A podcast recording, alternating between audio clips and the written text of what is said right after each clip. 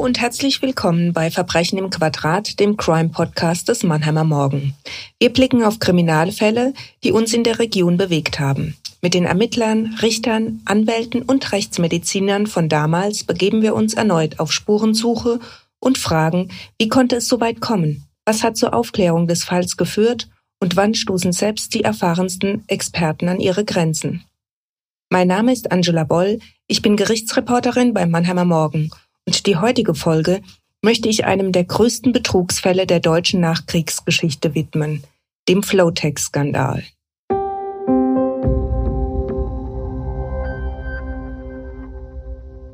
Die Firma Flotex galt in den 90er Jahren als das Vorzeigeunternehmen im badischen Raum. Ebenso wie Geschäftsführer Manfred Schmieder stand sie für Erfolg, Macht und Einfluss. Im badischen Ettlingen hatte der ehemalige Gebrauchtwarenhändler 1994 die Firma aufgebaut.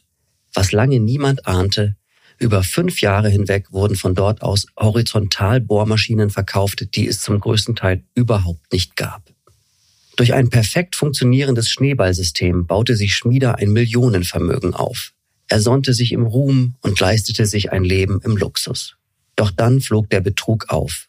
Kurz nachdem er seinen 50. Geburtstag mit viel Prominenz auf seinem eigenen Flughafen in Baden-Baden gefeiert hatte, zog sich die Schlinge zu.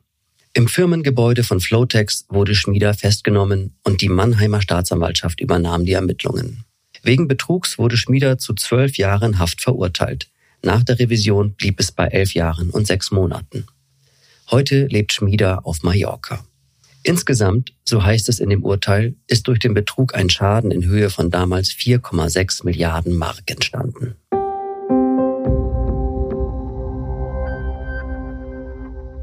Mir gegenüber sitzt heute Oberstaatsanwalt Dr. Reinhard Hofmann. Er hat über 30 Jahre in der Mannheimer Staatsanwaltschaft ermittelt und ist seit 1. September im Ruhestand.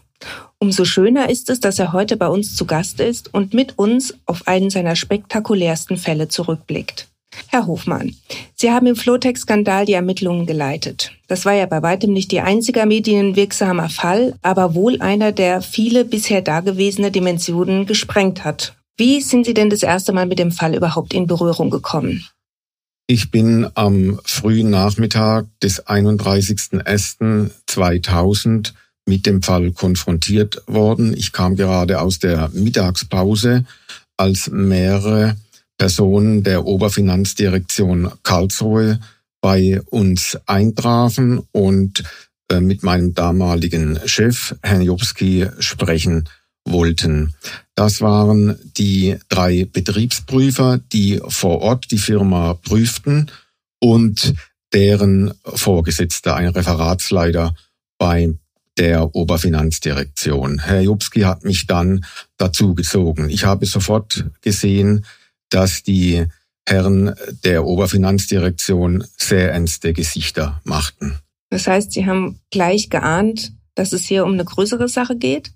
Man hat sofort äh, gemerkt, äh, dass es hier um größere Summen geht, denn sonst wäre nicht ein solches Aufgebot von mehreren Personen erschienen. Jetzt stelle ich mir das vor, Sie kommen nach der Mittagspause zurück, ahnen nichts und kommen in so einen Fall rein. Wie schnell haben Sie verstanden, was da eigentlich falsch gelaufen ist? Der federführende Betriebsprüfer äh, hat ein Referat gehalten über mehrere Stunden.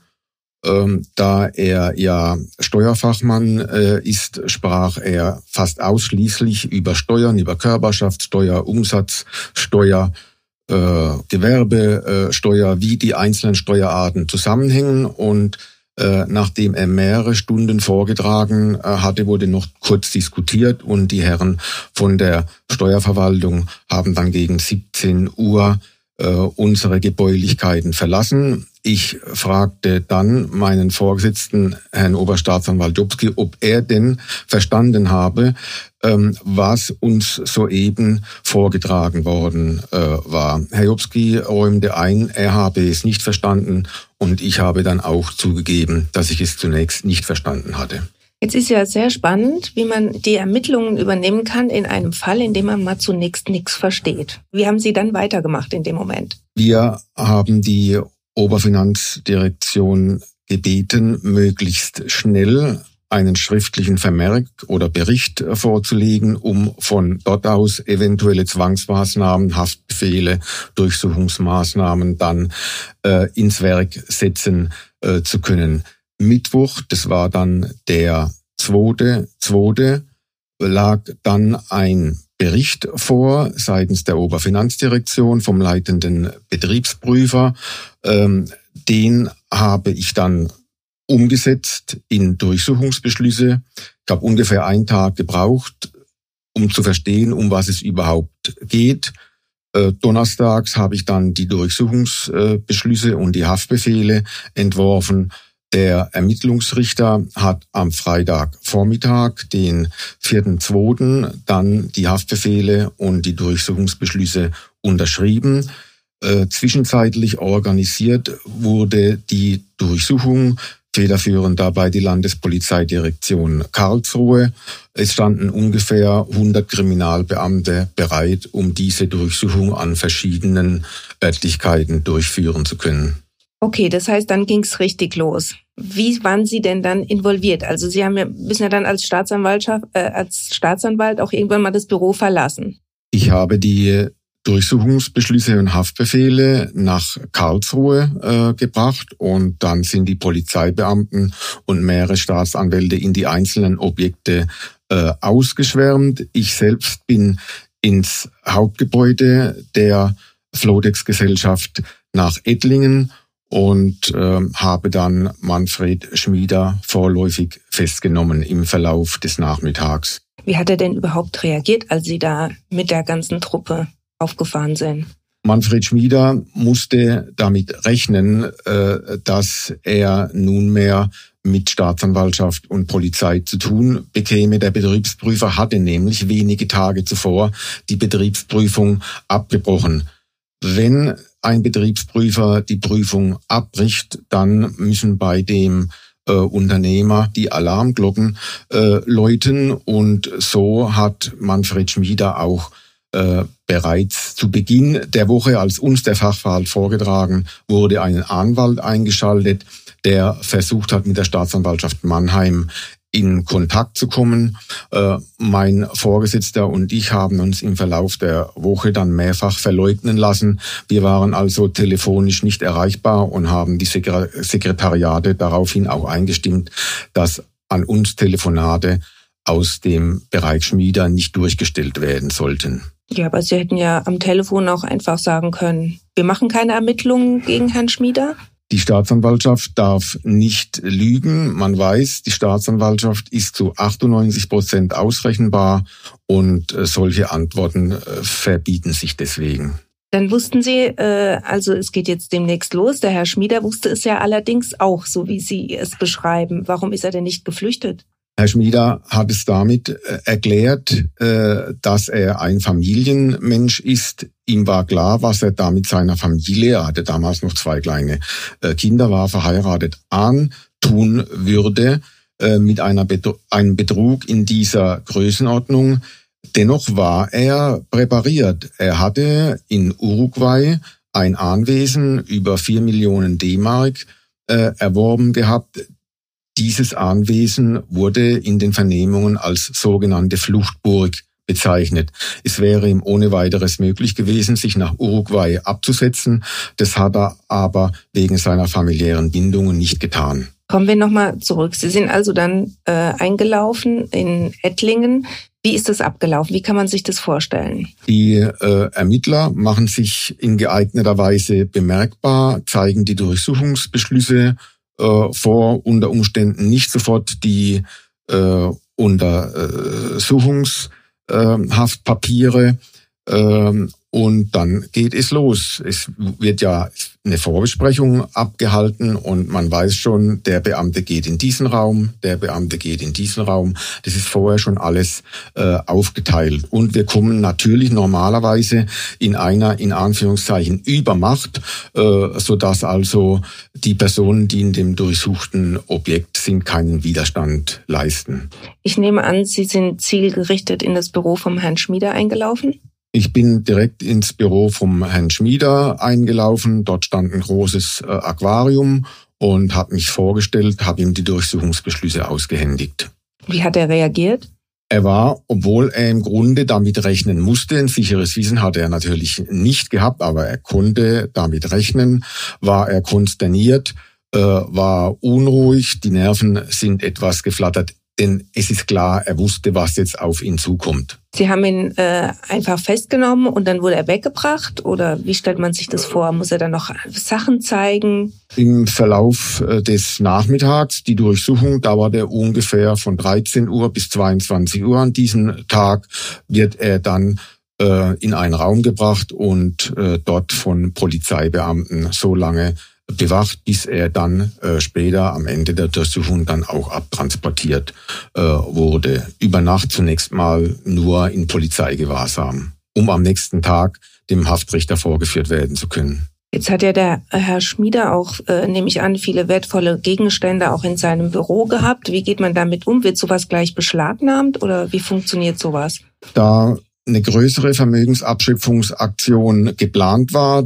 Viele Vermögensgegenstände der Familie Schmieder waren bekannt, hat man natürlich äh, mitgenommen, was man mitnehmen konnte. Das waren also Bilder, etwa von äh, Chagall. Ähm, es war eine äh, Rolex-Uhr äh, von erheblichem, mindestens fünfstelligem Wert.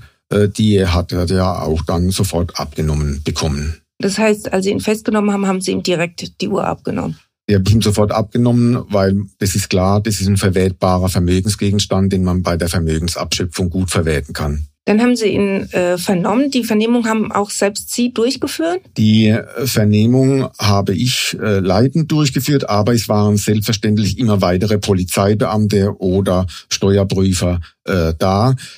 Bei so einem äh, Verfahren muss man ja zunächst mal äh, sehen, was die Umstände angeht. Wir haben sieben bis achttausend Leitsorten eingepackt. Keine Polizeidienststelle ist darauf eingerichtet, äh, solche äh, riesigen Dimensionen an Unterlagen sofort irgendwo zu lagern. Es macht ja auch keinen Sinn, die irgendwie aufzustellen, sondern es muss ja so aufgestellt werden, äh, wie es zunächst vorher auch in der Registratur von Herrn Schmieder war. Also es mussten erstmal Regale äh, beschafft äh, werden. Dann musste die Registratur so aufgebaut werden, wie sie auch bei der Registratur im Flotex-Unternehmen war, damit einfach der Zugriff wesentlich erleichtert wurde.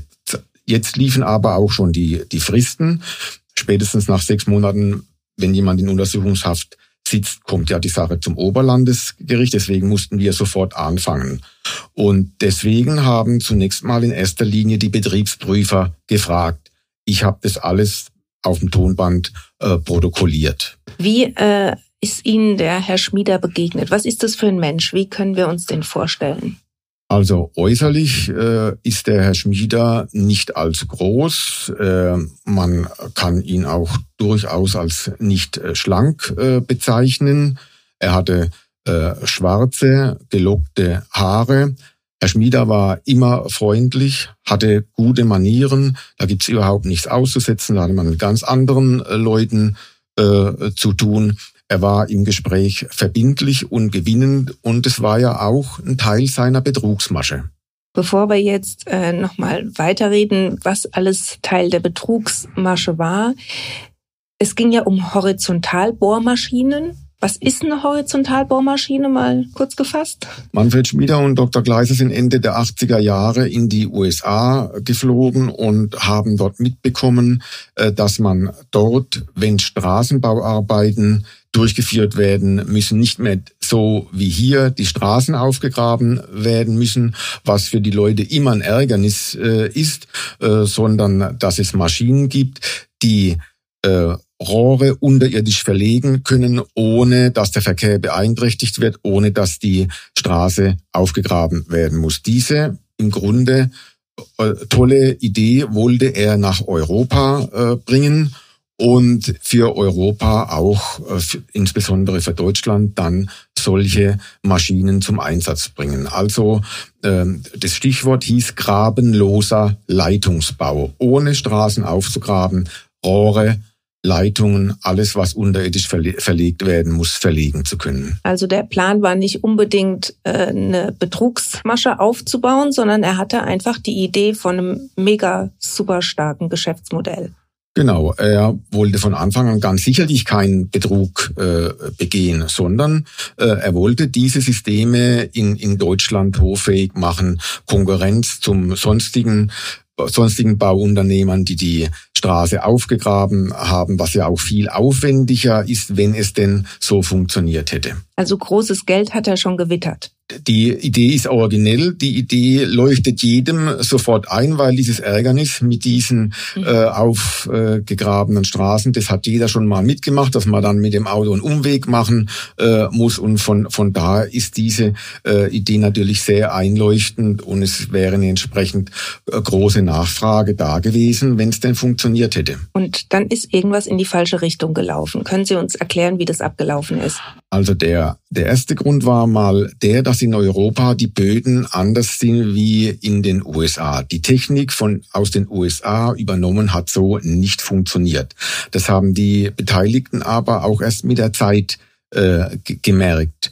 Der zweite Punkt war eine Diskrepanz zwischen den beiden Gesellschaftern, während Dr. Gleiser meinte, man solle mal mit ein bis zwei Maschinen anfangen und schauen, ob es funktioniert, war Manfred Schmieder seinem Naturell entsprechend der Meinung, man bräuchte gleich mal zehn bis zwanzig Maschinen, frei nach dem Motto, nicht kleckern, sondern glotzen. Und dann? Es hat ja nicht funktioniert. Wie sind Sie vorgegangen dann? Die Maschinen konnte man, konnten die Gesellschafter ja nicht bar bezahlen, sondern sie mussten von Anfang an äh, Kredite, Darlehen aufnehmen oder sie mussten Leasingverbindlichkeiten äh, aufnehmen. Und äh, jetzt sind zwar Maschinen da, sagen wir mal 20 Stück am Anfang. Es ist aber kein operatives Geschäft da. Die Idee hat sich noch nicht durchgesetzt. Die Maschinen werden schlicht und ergreifend nicht gebraucht. Äh, um aber die Darlehen oder die Leasingraten bedienen zu können, muss man ja Einnahmen haben. Äh, und diese Einnahmen waren nicht da, weil eben ähm, kein operatives Geschäft für den grabenlosen Leitungsbau in Deutschland vorhanden war. Wie ist dann das Geld in die Firma Flowtex geflossen? Jetzt hat man also äh, gedacht, und da ist man, kommt man jetzt langsam in den Betrug äh, rein. Nun ja, wir, äh, wir leihen uns weitere Darlehen, beziehungsweise wir verließen weitere äh, Maschinen und hoffen, dass das operative Geschäft sozusagen nachwächst. Das Letzteres war aber nicht, nicht der Fall und jetzt steht man vor der Situation, man muss ständig hohe Annuitäten an Leasingraten äh, bezahlen äh, oder man muss Darlehen mit beachtlichen äh, Zinsen bezahlen und auch mal das Kapital zurückbezahlen, hat aber kein Geschäft.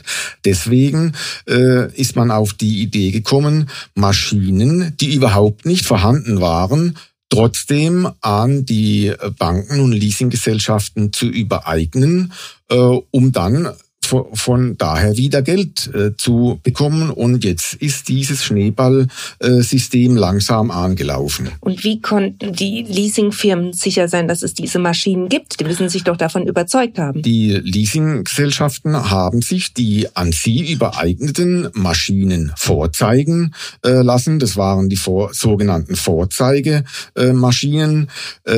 Flowtex hielt also circa 30 dieser Horizontalbohrgeräte in einer gesonderten Halle äh, vor. Und wenn jetzt ein Vertreter der Leasinggesellschaft kam und die von seiner Gesellschaft verliesten Maschinen sehen wollte, dann hat man einfach diese Vorzeigemaschinen äh, vorgeführt. Und der Mitarbeiter hat sich ein paar Notizen gemacht, hat ein, Schreiben, ein Brief bekommen und ist dann wieder gegangen. Tatsächlich ist es dann so abgelaufen, dass diese immer gleichen äh, Maschinen jeweils, wenn ein neuer Mitarbeiter einer anderen Leasinggesellschaft kam, mit einem anderen Typenschild äh, des äh, dem vermieteten Gegenstand, verliesten Gegenstand entsprechen äh, sollte, äh, zu sehen bekam. Aber es waren immer die gleichen Maschinen. Das heißt, man hat einfach andere Schilder dran gemacht. Das man hat einfach andere Schilder äh, dran gemacht. Äh, das hat der Dr. Gleiser Anfang selbst gemacht, aber weil sich dieses ähm, ähm, dieses Schneeballsystem immer weiter aufgeschaukelt hatte und immer mehr Maschinen verkauft werden äh, mussten, um überhaupt noch die Leasingraten bedienen äh, zu können, hat er dann mit der Zeit einen anderen Mitarbeiter aus dem Unternehmen eingeschaltet, der dafür zuständig wurde. Es hat sich also mit den Jahren tatsächlich immer weiter hochgeschaukelt und es hat auch ziemlich viel Geld eingebracht. Also es hat sich immer weiter hochgeschaukelt. Am Anfang äh, mussten, musste Flotex im Monat äh, vielleicht eine Million äh, D-Mark aufbringen an Leasingraten, an ähm, Bankdarlehen äh, zurückzuzahlen. Es hat sich weiter hochgeschaukelt. Ende 1999, Anfang 2000 musste Manfred Schmieder äh, dann zwischen 60 und 64 Millionen jeden Monat beschaffen auf diese Weise, um überhaupt noch die Leasingraten bedienen zu können. Er hat einmal in der Vernehmung gesagt, Sie glauben gar nicht, wie anstrengend es ist, jeden Monat 60 Millionen D-Mark zu beschaffen. Das kann man sich vor, also nee, eigentlich kann man sich nicht vorstellen. Aber welche Rolle spielt in dieser ganzen äh, Betrugsmasche diese besondere Art von Herrn Schmieder, eben seinen Reichtum auch nach außen zu tragen? Herr Schmieder war relativ schnell klar, nachdem er in dem Schneeballsystem erstmal drin äh, steckte, äh, dass er auch nach außen seinen Reichtum darstellen musste. Das war, das hat er auch so eingeräumt, ein Teil äh, der begleitenden Maßnahmen für diese Betrugsmasche. Wenn man etwa an die Immobilien denkt, er hatte eine große Villa in Florida, ein Haus in äh, Cannes, ein Chalet in St. Moritz, eine große Villa in äh, Spanien und äh, das Anwesen in Durlach hatte eine Größe von 60.000 Quadratmeter in bester Lage. Hinzu kamen äh, Flugzeuge, äh, eins davon, mit dem er auch über den Ozean fliegen konnte. Er hatte mehrere Schiffe. Das bekannteste war die Mar Alana 2, die war 55 Meter lang und die hat er vom Sultan von Brunei gekauft und da hat er eben auch hin und wieder mal Gäste eingeladen. Hinzu kommen dann diese Bilder äh, von erheblichem Wert. Chagall und Warhols waren also im Original in seiner äh, Wohnung auf dem Gelände, war ein eigener Tennisplatz, eigenes Gästehaus, äh, Hubschrauber, Landeplatz. Also er hat äh, schon groß aufgetragen. Es gab noch eine Halle ähm, mit äh, Fahrzeugen. Das billigste Fahrzeug war 300.000 D-Mark wert, das teuerste Fahrzeug war drei Millionen wert. Diese Fahrzeuge waren überhaupt nicht zum Verkehr zugelassen, die dienten überhaupt nur dazu, um eventuellen äh, Besuchern auch aus der Wirtschaft zeigen zu können, was er sich alles leisten kann, um damit diese Menschen zu beeindrucken. Okay, das klingt auch sehr beeindruckend, aber war er denn selbst auch so ein, ein Typ, der das so gesucht hat, der so sein wollte, so ein, so ein Protzer? Hat ihm das Spaß gemacht oder war das einfach ein Geschäftsmodell? Also Herr äh, Schmieder hat schon in jungen Jahren gemerkt, äh, dass man mit einem gewissen Wohlstand andere beeindrucken konnte. Die interessanteste Geschichte, die der damalige psychiatrische Gutachter herausgearbeitet hat, äh, lautete so, äh, mit 16 Jahren also wir sprech, sprechen jetzt von einer Zeit Mitte der 60er Jahre, als der Wohlstand noch nicht so ausgeprägt war, hatte Manfred Schmieder schon ein Moped. Äh, in der Schule bei äh, seinen Mitschülern ist er als Mensch wohl nicht äh, so gut angekommen und ähm, er hat dann aber natürlich auch äh, Freunde haben wollen und äh, die Freunde hat er zum Beispiel dadurch gewonnen, dass er sie mit diesem Moped hat mitfahren lassen. Das hat diesen jungen Männern damals imponiert, denn sie selbst hatten kein Moped. Und da hat er gemerkt, mit Reichtum kann ich anderen Menschen imponieren, sie für mich einnehmen. Ist ja im Prinzip die Grundlage von dem, was er dann später in überdimensionierter Art dann auch gemacht hat. Genau. Das war sozusagen so eine Initialzündung, die er dann später in wesentlich größerem Maßstab fortgesetzt hat. Wie hat er das denn demonstriert? Ich meine, man, die, die Leute sind ja, ja. auch nicht blöd. Die, die ja. müssen doch merken, dass es sozusagen ein Angeber ist, um es mal ganz deutlich zu sagen. Ich glaube, dass es die Leute nicht äh, gemerkt äh, haben. Äh, er ist in gewisser Weise als Wohltäter aufgetreten. er hat bei dem Pferderennen in Iffezheim äh, gesponsert. Ähm, er hat in Baden-Baden äh, Kultur äh, gesponsert. Er hat auch ähm, an Parteien äh, zu Wahlkampfzeiten äh, Spenden äh, überwiesen. Ähm, er hat also schon geschaut, dass er in der Region Karlsruhe äh, jemand im unternehmerischen Bereich ist. Schließlich ist er auch dadurch bekannt geworden, dass er diesen äh, Flughafen nach dem Abzug der äh, kanadischen Soldaten in Züllingen gekauft hat. Das war sein Flughafen. Das heißt, er hat quasi auch die Region geschmückt. Er hat er hat für die Region natürlich auch was äh, getan, aber natürlich nur in sehr geringem äh, finanziellen äh, Umfang. Also lässt sich mit anderen Mäzenen im, im hiesigen Raum bei weitem nicht vergleichen. Mhm. Ähm, wie hat es denn funktioniert, der, wenn er die Leute eingeladen hat? Ging der da immer nach einem äh, bestimmten Modell vor oder war das je nach Typ? Hat er sich eingerichtet, wer da gerade so vorbeikommt? Im äh, Rahmen der Kreditverhandlungen mit den Banken und den Vertretern der Leasinggesellschaften hat er seinen Reichtum folgendermaßen äh, zur Schau äh, gestellt. Er äh, flog äh, vom Firmensitz äh, aus auf den Flughafen nach Söllingen. Dort war ein sogenannter äh, Nobel-Italiener und äh, man hat dann also getafelt und äh, gegessen. Manfred Schmieder selbst sprach von sogenannten feuchten Mittagessen. Die Idee war also möglichst weg von den Bilanzzahlen, möglichst weg, wie es in der Firma gelaufen ist und möglichst schnell äh, zum Essen äh, zu gehen und äh, dann eben auch ordentlich was zu trinken. Also ich stelle mir das jetzt gerade mal vor, er lädt die Leute zu sich in die Firma ein und von dort aus fliegt der Hubschrauber wie viel Kilometer weiter weg? Also die, die Luftlinie zwischen äh, Ettlingen, dort ist der Firmensitz, und Söllingen, das dürften nicht mehr als 15, 20 Kilometer sein. Also das alleine ist natürlich schon ziemlich absurd, ja. Und dann äh, kommen sie zu dem, kommen die an am Flughafen, dann kommt der Nobel-Italiener, ist also so eine Ablenkungsstrategie. Also es war eine klare Ablenkungsstrategie, denn wie gesagt, man sprach von feuchten Mittagessen und wenn man dann erstmal einiges an Alkohol äh, interessieren einen Zahlen vielleicht etwas weniger.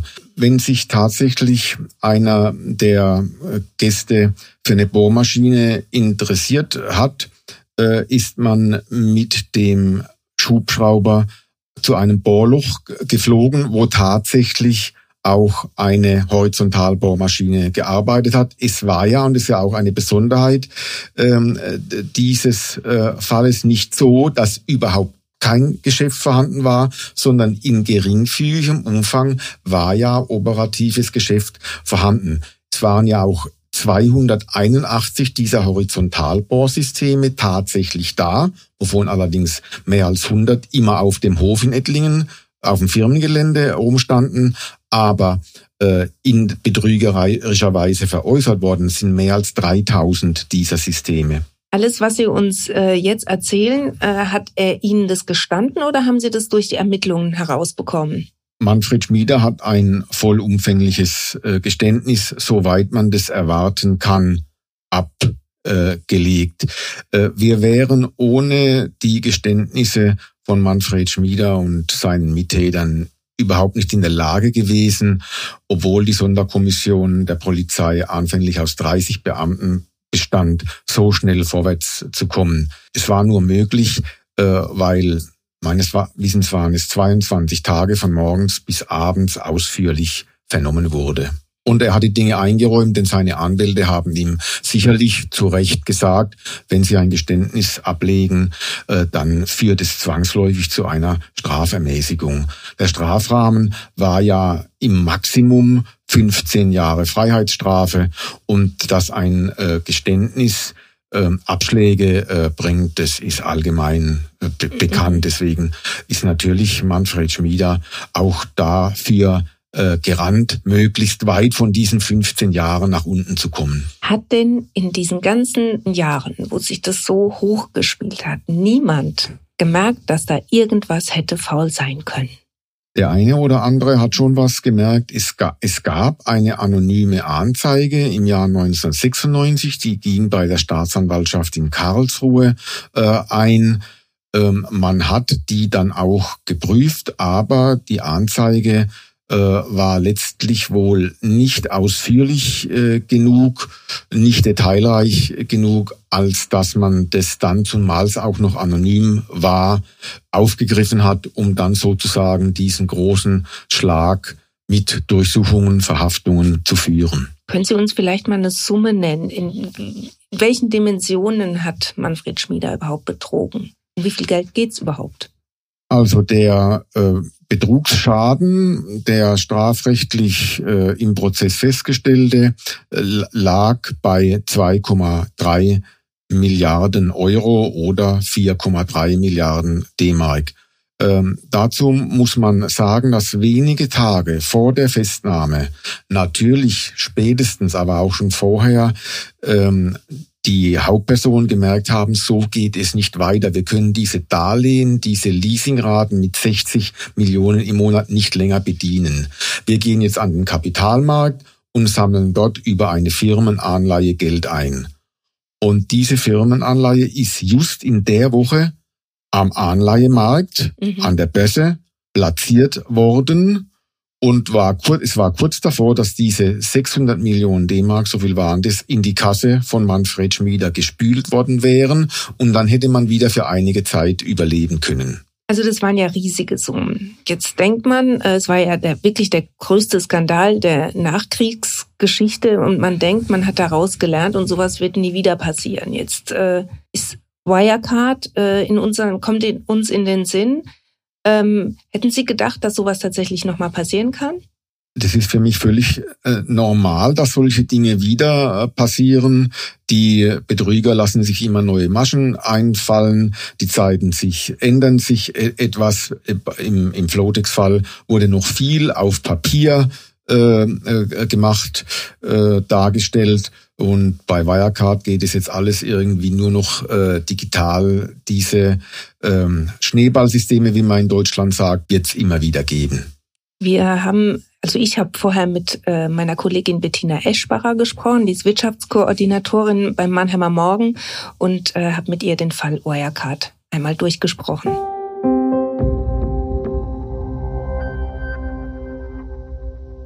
Bettina, wir sind seit langem Kolleginnen, deswegen duzen wir uns. Erklär uns doch mal, was bei Wirecard vorgefallen ist.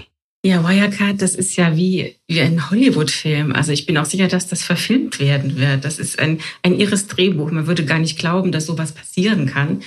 Es ist ein Schaden von drei Milliarden Euro entstanden für die Anleger. Äh, und es gab eine Luftbuchung von 1,9 Milliarden Euro. Also ein Wahnsinn. Und diese Luftbuchung, das ist auch symptomatisch für, die, für den Fall. Äh, man hat äh, durch so Scheingeschäfte versucht, den, den eigenen Umsatz und die Bilanzsumme künstlich aufzublähen, um dadurch halt für Anleger, Investoren, auch für Kunden attraktiver zu erscheinen. Jetzt hat man bei Flowtex gehört, es hat sich so aufgespielt. Es war jetzt nicht unbedingt alles so der Plan vom Herrn Schmieder. Was ist denn ein Eindruck bei Wirecard? Das müssen natürlich noch die Ermittlungen zeigen. Ne? Da wird es noch viele Ermittlungen geben müssen. Was man jetzt wohl weiß, ist, dass diese, diese Betrugsmasche, diese sehr ausgefeilte, äh, schon seit Jahren läuft. Also kann man sich nicht vorstellen, dass das jetzt so zufällig passiert ist. Mhm. Interessant ist echt, dass es ein bisschen so das gleiche Muster wie bei Flowtex ist. Man hat eine Vorzeigefirma, das ist die Wirecard Bank gewesen. Da waren die Zahlen prima, die wurde auch von der Finanzaufsicht kontrolliert, war immer alles bestens, ganz adrett. Und bei Flotex ist ja ähnlich. Es gab ja diese ähm, Horizontalbohrmaschinen, einige mhm. wenige. Und die hat man ja auch gesehen. Hat man gedacht, ja super, das ist ja schön. Und dahinter konnte man dann sozusagen die Mauscheleien starten. Wie ist denn sowas heutzutage noch möglich? Man muss natürlich sehen, Wirecard ist ein Finanzdienstleister, also Teil der Finanzbranche. Und wir wissen spätestens seit der Finanzkrise 2008, 2009, dass das ein unheimlich komplexes System ist, sehr undurchschaubar, wo vieles extrem unreguliert ist, wo man auch Gesetzeslücken brutal ausnutzt, wo Jahre später erst der Staat draufkommt, dass eine Gesetzeslücke geschlossen werden muss. Also da sind sehr kluge, sehr raffinierte Akteure am Markt. Und Wirecard äh, war wohl auch einfach, hat da eine große kriminelle Energie entwickelt und war auch sehr geschickt.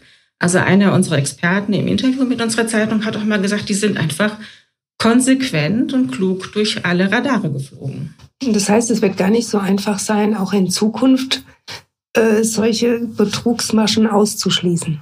Das sagt auch dieser eine Experte, das habe ich mir gemerkt, er sagt, das wird immer ein Hase-Igel-Rennen bleiben. Die werden immer, also die Kriminellen werden immer die tollsten neuen Ideen entwickeln und es wird immer eine Weile dauern, bis man draufkommt. Fakt ist aber auch, es gibt große Kritik an dieser Finanzaufsicht der BaFin, weil die das einfach viel zu spät gemerkt hat und auch Hinweise im Prinzip unterdrückt hat, die von der ähm, Financial Times kamen, von einem britischen äh, Autorenteam. Man hat da einfach viel zu spät darauf reagiert. Das sind große Vorwürfe und diese äh, Behörde wird wohl auch umgestaltet werden. Sicher auch, äh, muss eigentlich auch personell aufgestockt werden, damit da so eine gewisse Waffengleichheit entstehen kann. Aber man darf sich keine Illusionen machen. Mm, es wird immer Betrügereien geben, die man nur schwer durchschauen kann. Die Geschäftsführer von Wirecard sind ja nicht so schillernde Figuren wie der Herr Schmieder. Was weiß man denn über die? Ah, das würde ich gar nicht sagen. Eine der Hauptfiguren, der Ex-Vertriebschef Jan Masalek, der ist ja erstmal geflüchtet, nachdem äh, das alles bekannt wurde. Äh, alles ganz spektakulär, ins Ausland irgendwo, ganz geheimnisvoll. Ihm werden auch Verbindungen zum russischen Geheimdienst nachgesagt und so weiter. Aber der äh, Vorstandschef, der Markus Braun, ist tatsächlich eher so ein stiller, zurückhaltender, so wird er beschrieben, auch ein bisschen distanziert. Andererseits konnte er auch gut äh, seine Investoren überzeugen, hatte tolle Ideen, hatte diese Vision vom bargeldlosen Zahlungsverkehr. Und bei ihm ist ja auch das große Rätsel, was er wusste. Man kann sich nicht vorstellen, dass sowas jahrelang lief in diesem Ausmaß und er als, als Vorstandsvorsitzender nichts mit, äh, davon mitbekommen hat. Mhm. Also das ist schon auch sehr spannend, diese, wie diese beiden Figuren da, welche Verantwortungen die dafür haben. Davon werden wir sicher noch einiges hören, aber jetzt erstmal vielen Dank, Bettina, für das Gespräch.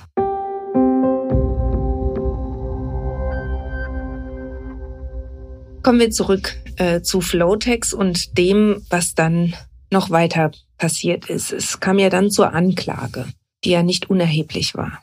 Also am 11.04.2001 habe ich die Anklage beim Landgericht Mannheim eingereicht. Es war ein Werk von 300 Seiten und um den 20. September 2001 begann dann der Prozess, der auf über 60 Tage bis Ostern 2002 angelegt war. Wie ist denn der Herr Schmieder im Prozess aufgetreten? Im Prozess war der Herr Schmieder mit Angaben äußerst äh, zurückhaltend. Er hat seinen Anwalt für sich reden lassen und äh, der Anwalt hat die Vorwürfe in Kern alle eingeräumt. Hat es ihm denn leid getan, was er gemacht hat? Ich bin mir sehr sicher, dass ihm das äh, leid getan hat. Weniger jetzt äh, für die betrogenen äh, Banken und Leasinggesellschaften. Da ist ja auch äh, von der Öffentlichkeit her eine gewisse Schadenfreude immer äh, zu spüren gewesen, weil die ja äh, nichts äh, gemerkt haben. Es hat ihm mehr leid getan für seine Familie, für seine äh, zwei damals noch minderjährigen Kinder und für seine Frau, äh, die dadurch natürlich äh, auch öffentlichkeitswirksam äh, durch die Medien gezogen wurden. Sie hatten ja vorhin schon den psychiatrischen Gutachter erwähnt. Äh, war das zwingend notwendig, da einen psychiatrischen Gutachter einzuschalten? Also in der Wirtschaftsabteilung der Staatsanwaltschaft Mannheim ist es eher unüblich. Die psychiatrischen Sachverständigen spielen bekanntlich wesentlich mehr vor dem Schwurgericht äh, eine äh, Rolle. Äh, dennoch im Hinblick auf dieses exorbitante Ausmaß äh, des zur Schau gestellten Vermögens und auch des Vermögens, das Manfred Schmieder aus dem Unternehmen herausgezogen hat. Es waren circa 360 Millionen D-Mark, die er für sich und seine Familie und für seinen Reichtum äh, abgezweigt äh, hat, sahen wir es als notwendig an, äh, zu äh, überprüfen, ob Manfred Schmieder voll schuldfähig ist. Äh, das psychiatrische Stichwort lautet Megalomanie, also auf Deutsch äh, Größenwahn. Und der Sachverständige, ein äh, renommierter Professor aus Gießen, äh, einer der wenigen, der über diesen Bereich Megalomanie in Deutschland überhaupt gearbeitet hat, kompetent war, ist ja auch zu dem Ergebnis gekommen, äh, dass erhebliche Anzeichen für Megalomanie bei ihm vorliegen würden. Er ist ja deswegen dennoch für voll schuldfähig erklärt worden, aber knapp an der äh, verminderten Schuldfähigkeit vorbeigeschrammt. Aha, also da ist sozusagen äh, eine kleine Macke vorhanden, äh, so könnte man es nennen? Also man spricht dann, äh, wenn das, was Sie als Marke bezeichnen, das heißt äh, in der psychiatrischen Terminologie Persönlichkeitsakzentuierung im Gegensatz zu einer Persönlichkeitsstörung, die dazu führen würde, dass die Schuldfähigkeit aufgehoben ist oder vermindert ist. Also Akzentuierung statt beschränkter Schuldfähigkeit oder Schuldunfähigkeit. Ist das auch schon was, was er, was dieser psychiatrische Gutachter auf die Kindheit bezogen hat, eben auf die Geschichte mit dem Moped, also sowas, was aus der Kindheit der, herauskommt? Der psychiatrische Sachverständige hat ja genau diesen Bogen äh, gespannt, dass das schon in der äh, Jugend bei Manfred Schmieder so angelegt war, dass er entsprechende Erfahrungen äh, gemacht hat. Er war ja dann später auch Gebrauchtwagenhändler, auch ein Beruf, der nicht bei allen gut beleumundet äh, ist, weil man auch auch meint, dass da sind gerne Leute äh, zugange, die einem was andrehen äh, wollen. Und so hat sich das durchs Leben von Manfred Schmieder gezogen. Wie ist denn der Prozess dann ausgegangen? Wir sind dann doch relativ gut vorangekommen. Der Prozess konnte stark abgekürzt werden und das Urteil fiel am 18. Dezember 2001. Manfred Schmieder wurde zu einer Haftstrafe von zwölf Jahren Freiheitsstrafe verurteilt ganz schön lange trotzdem. Also es hat nicht ganz geschafft, dass es so viel weniger wurde. Ich finde, der Abschlag von 15 Jahre auf 12 Jahre ist schon äh, beachtlich. Viel mehr ist einfach angesichts der Dimension des Schadens nicht möglich gewesen. Also weiter nach unten zu gehen. Wissen Sie was darüber, wie äh, Manfred Schmieder sich in der Haft verhalten hat? Also das ist ja doch ein erheblicher äh, Unterschied zu seinem Leben vorher. Ja, Manfred Schmieder war natürlich äh, völlig äh, konsterniert. Er kam da mit Leuten äh, zusammen, äh, mit denen er selbstverständlich in einem normalen Leben keinerlei ähm, Umgang äh, pflegte. Ähm, es gab in geringem Maß auch Bedrohungen äh, ihm gegenüber. Also er war schon haftempfindlich, keine Frage.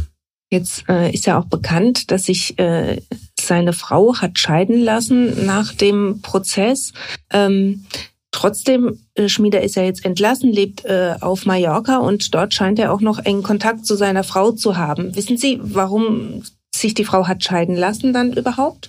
Also nach meinem äh, Kenntnisstand hat sie sich äh, scheiden lassen, um den verbrannten Namen Schmieder loszuwerden und wieder äh, ihren Mädchennamen annehmen zu können. Ob sie das gemacht hat, äh, entzieht sich meiner Kenntnis, aber das war damals das Narrativ. Ähm, ja, wie kommt dazu, äh, dass doch immer noch Vermögen vorhanden zu sein? Äh, äh, scheint.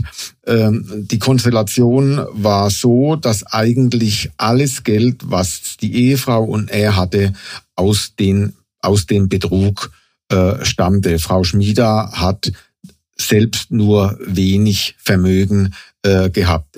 Ähm, es war ja auch ein Insolvenzverwalter äh, tätig und dieser Insolvenzverwalter hat nun Folgendes gemacht. Er hat Frau Schmieder angeboten, sämtliche Vermögensgegenstände an ihn, den Insolvenzverwalter, zu übertragen und dafür äh, bekommt sie einen gewissen Betrag. Äh, das waren damals 20 Millionen D-Mark äh, und äh, dieses Geld ist dann sauber, mit dem Geld kann sie wieder arbeiten, es fällt nicht unter den Geldwäschetatbestand äh, und so ist sie zu Geld gekommen, immerhin doch auch beachtliche äh, Summen, 20 Millionen D-Mark, mit denen sie dann äh, wieder ihr vorheriges Leben führen konnte. Das heißt also, das Vermögen, das ihr gar nicht gehörte, abgegeben und hat dafür 20 Millionen zur freien Verfügung bekommen. Ist ganz gut gelaufen, finde ich. Äh, so kann man das verstehen. Man muss natürlich auch die Sicht des Insolvenzverwalters ähm, verstehen, der dieses Insolvenzverfahren ja vorantreiben äh, muss. Und wenn der jeden Gegenstand aufsuchen muss, äh, dann braucht er da zeitlich lange äh, und eine erhöht, er, erhebliche Manpower. Und äh, von daher ist es eigentlich schon sinnvoll, einen solchen Vertrag äh, abzuschließen, äh, um dann möglichst schnell an sämtliche Vermögensgegenstände heranzukommen. Aber hat man denn nicht überprüft, ob Frau Schmieder selbst auch vielleicht irgendwie involviert war? Äh, das hat man äh, überprüft natürlich auch bei unseren äh, Ermittlungen, aber wir sind zu keinem Verdachtsgrad äh, gekommen, ähm, der jetzt etwa eine Anklage ähm, ermöglicht hätte. Wir haben, ich glaube, auch kein Ermittlungsverfahren gegen sie eingeleitet.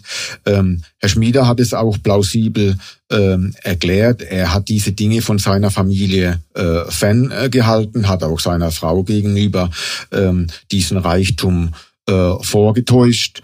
Äh, und äh, er sagte auch einmal, also abends um 6 Uhr, da hätte er normalerweise nach Hause gehen müssen, denn er war so fertig äh, von diesen Lügen, die er da den ganzen Tag vorbringen musste, dass er sich dann um 18 Uhr ähm, in äh, sein, seine Heimstadt in Durlach und zu seiner Familie geflüchtet habe. Ich kenne es auch nur aus den äh, Medien, aber es scheint ja so, dass Herr Schmieder jetzt in einem Anwesen seiner Frau lebt. Äh, das heißt, die Scheidung war wahrscheinlich nur eine reine Formsache. Die verstehen sich noch ganz gut. Dazu kann ich keine Erkenntnisse beisteuern.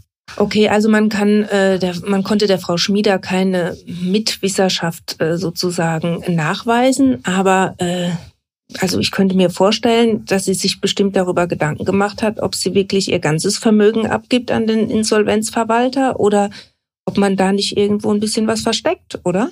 Ja, das ist natürlich äh, nicht äh, fernliegend. Es war ja dann auch so, äh, dass Manfred Schmieder während seiner Haftzeit einen Mithäftling darauf angesprochen hatte, er, Schmieder, habe in seinem Einflussbereich noch einige äh, Chagall-Bilder, die man nicht an den Insolvenzverwalter herausgegeben habe, ob man die nicht äh, über seinen Mithäftling und ähm, äh, dessen Verbindungen nach Zürich äh, dort wohnte die Ehefrau in der Nähe von Zürich verbringen äh, konnte.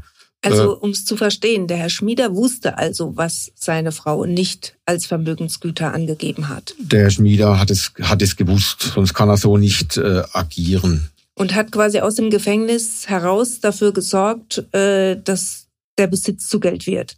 Und Herr Schmieder hat dann geschaut, dass dieses Vermögen doch innerhalb der Familie für die Ehefrau äh, übrig äh, bleibt. Daran sieht man ja, äh, dass die Verbindung zwischen den beiden doch relativ stabil äh, blieb. Denn einer äh, geschiedenen Ehefrau lässt man sonst nicht einfach so mehrere äh, Millionen in Form von wertvollen Bildern zukommen. Es gab ja wegen den Chagall-Gemälden auch nochmal äh, ein Verfahren. Wissen Sie, wie das ausgegangen ist? Wegen dieser Sache wurde Manfred Schmieder ähm, erneut äh, angeklagt wegen Insolvenzdelikten und ähm, er hat dafür nochmal eine Freiheitsstrafe von zwei Jahren, allerdings zur Bewährung ausgesetzt bekommen. Wissen Sie, wie er heute lebt? Also Manfred Schmieder hat seine zwei Drittel Strafe was üblich ist, abgesessen, also mehr als acht Jahre an Freiheitsstrafe. Ähm, meines Wissens äh, ist er dann äh, zu seiner früheren Ehefrau nach Mallorca verzogen. Die hat sich dort schon seit einigen Jahren äh, aufgehalten. Und da sind mir auch nur die Bilder aus den Medien äh, bekannt, dass er da mit dem Hund spazieren geht. Sind Sie denn heute, wenn Sie zurückblicken auf die ganze Geschichte, die ja wirklich äh, abartige Dimensionen erreicht hat, äh, sind Sie zufrieden mit den Ermittlungen? Also zunächst muss man dann im Nachhinein doch sagen, äh, dass man auch dankbar ist, mit so einem äh, großen, umfassenden, schwierigen Fall äh, befasst äh, zu werden. Ich habe insgesamt sechs Jahre meiner Berufstätigkeit von 2000 bis 2006 praktisch ausschließlich mit diesem Fall äh, äh, verbracht dass man letztlich nicht an jeden Vermögensgegenstand herankommt. Ähm, das gehört zum allgemeinen Lebensrisiko eines äh, Ermittlers. Man darf als Ermittler überhaupt nicht davon ausgehen, dass man in der, in der Vermögensabschöpfung ähm, jeden Gegenstand letztlich kriegt. Genauso darf man als Ermittler äh, nicht davon ausgehen, äh, dass ein äh, Beschuldigter in jedem Punkt die Wahrheit sagt. Das ist einfach auch eine psychologische äh, Über Überforderung. Ein anderer Beschuldigter hat mal gesagt, so, ich habe jetzt die Hose bis zu den Knien runtergelassen, weiter kann ich sie nicht runterlassen und erst bei weiteren Vernehmungen zieht er dann die Hose bis zu ähm, der Fäse runter. Das ist einfach so, ich finde es eine menschliche Überforderung zu erwarten, dass jemand sofort alles sagt. Zusammengefasst, ist es gerecht abgelaufen? Also dem langjährig erfahrenen äh, Juristen geht es jetzt nicht primär um Gerechtigkeit. Gerechtigkeit ist eine Frage, die man in rechtsphilosophischen Seminaren äh, erörtern kann. Letztlich geht es darum, äh, einen Prozess für alle Beteiligten mit Anstand äh, abzuwickeln, ohne zu tiefgehende äh, Verletzungen, dass, dass sich alle Beteiligten hinterher noch in die Augen schauen können. Man muss in anderen Fällen wieder äh, zusammen zu, zusammenarbeiten. Und äh, ich denke, das ist in diesem Bereich, was Flotex angeht, weitestgehend gelungen. Vielen Dank, Herr Dr. Hofmann, für diese spannende Schilderung. Vielleicht hören wir uns irgendwann nochmal. Sie haben noch einige andere Fälle bearbeitet, die sehr spannend sind. Vielleicht hören wir Sie hier nochmal. Dankeschön. Ich bedanke mich für die Möglichkeit, es hier nochmal darstellen zu können.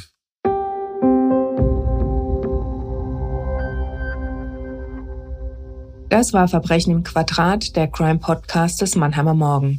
Mein Name ist Angela Boll und ich freue mich über euer Feedback an podcast.mamo.de. Wollt ihr auch die nächsten Folgen des Crime Podcasts nicht verpassen? Dann abonniert Verbrechen im Quadrat. Außerdem freuen wir uns über eine Bewertung bei Apple Podcast. Über Weihnachten und Silvester machen wir eine kleine Verbrechenspause, aber am 7. Januar gibt's die nächste Episode.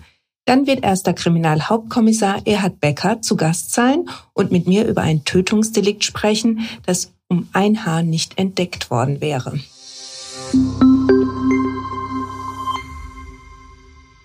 Ein Podcast des Mannheimer Morgen, produziert von Julia Wadle.